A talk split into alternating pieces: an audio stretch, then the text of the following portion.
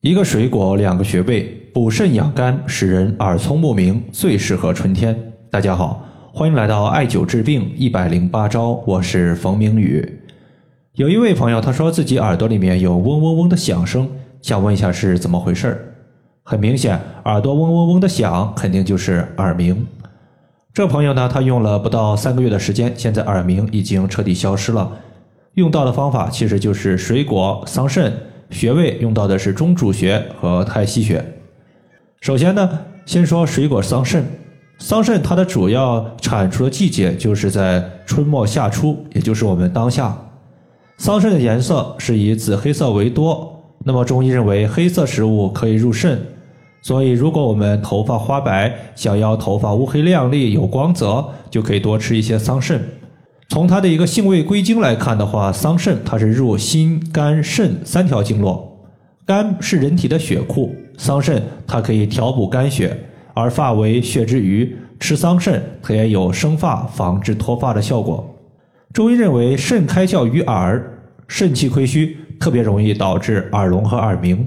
尤其是当你的一个耳鸣声音像是夏天的蝉鸣一样，嗡嗡嗡的声音比较低的时候。肾亏导致的几率是比较高的，而桑葚它可以补肾，因此呢，对于肾亏的耳鸣，可以通过食疗桑葚的方法来进行调补。当然了，桑葚虽好，但是也不能贪杯。新鲜的桑葚每天半斤以内直接吃就可以了。如果是晒干以后的桑葚，一天不超过十五克，直接泡水就好。桑葚它除了补肾之外呢，糖尿病的患者也可以适当的吃一些。在《唐本草》中，对于桑葚记载有单食主消渴的说法，而中医说的消渴，其实就是我们西医经常说的糖尿病。因为糖尿病患者他有表现为口渴，喝了很多的水还是感觉口干口渴，这就是体内的津液不足。想要口舌生津，不再口干口渴，可以吃一些酸酸甜甜的食物。这里用到的一个原理就是中医说的甘酸化阴。甘味食物和酸味食物可以滋养阴液，比如说曹操他的一个著名的望梅止渴，梅子是酸酸的，想到梅子，嘴巴之中的唾液就会充满整个口腔，津液足了，也就不再口渴了。如果想从艾灸和经络穴位的角度来解决耳鸣耳聋的问题，我们先要看一下哪条经脉是经过耳朵附近的。中医认为经络所过，主治所及。经脉它只有经过了耳朵，才能够治疗耳朵的病症。在这里首推三焦经。三焦经我们在书上有记载，其支者从耳后入耳中，出走耳前，视动则病，耳聋咽肿喉痹。意思就是说，一旦三焦经出现病症，它会导致耳聋、耳鸣以及咽喉肿痛。中主穴它作为手少阳三焦经的腧穴，腧主体重结痛。因此，中主穴对于三焦经经过区域的疼痛问题，镇痛效果是非常明显的。比如说，急性的扁桃体炎、咽喉疼痛、耳朵疼痛、中耳炎、着急上火导致的突发性耳聋、耳鸣，以及耳朵里边轰隆隆的响的耳鸣情况，都可以考虑用中主穴来解决。提问的这个朋友呢，最开始他不仅是耳鸣的问题，并且呢，在耳垂的后方有明显的疼痛感。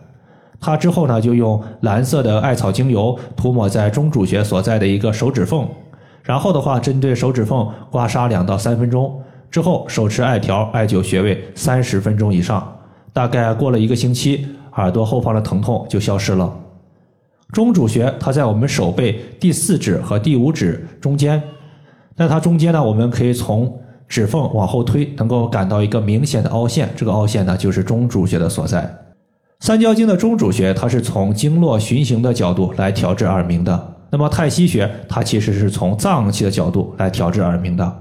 之前呢，我就碰到过一个学员，我说肾为什么可以治疗耳朵类的病症呢？他回答肾开窍于耳。我又问肾经经过耳朵附近吗？他说是的。其实呢，并不对，肾经它是不经过耳朵的。肾开窍于耳，它是从脏器的角度来论的，并不是从经络循行的角度来论的。这点的话，大家一定要搞清楚。太溪穴作为肾经的原穴，既可以滋阴，它又可以补阳。因此呢，无论你的体质是偏寒也好，偏热也好，都是可以用太溪穴的。对于肾亏导致的一个耳鸣患者，建议大家每次艾灸太溪穴的时间不低于三十到四十分钟。另外呢，就是耳鸣患者他的耳朵附近也是需要重点艾灸的。在这里呢，我们之所以没有着重强调，是因为这位患者他用的是一个耳朵的艾灸器，直接往脑袋上、耳朵上一戴就行了。所以呢，我没有重点强调耳朵附近的穴位。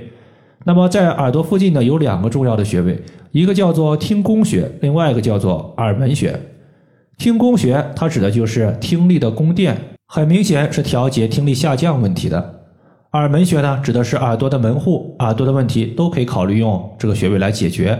因此呢，如果大家是手持艾条艾灸的话，这两个穴位一定要加上，切记不能忘记。太溪穴是在足内踝的最高点和脚后跟连线的二分之一处。综上所述，我们的桑葚黑色的可以入肾补肾。中主穴清降三焦之火，能够避免耳朵疼痛，调治耳鸣。太溪穴可以补肾养精，给我们的耳朵充足的滋养，避免耳聋和耳鸣。以上的话就是关于耳朵的情况，它的调制就和大家分享这么多。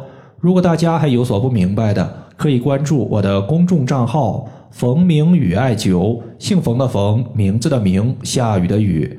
感谢大家的收听，我们下期节目再见。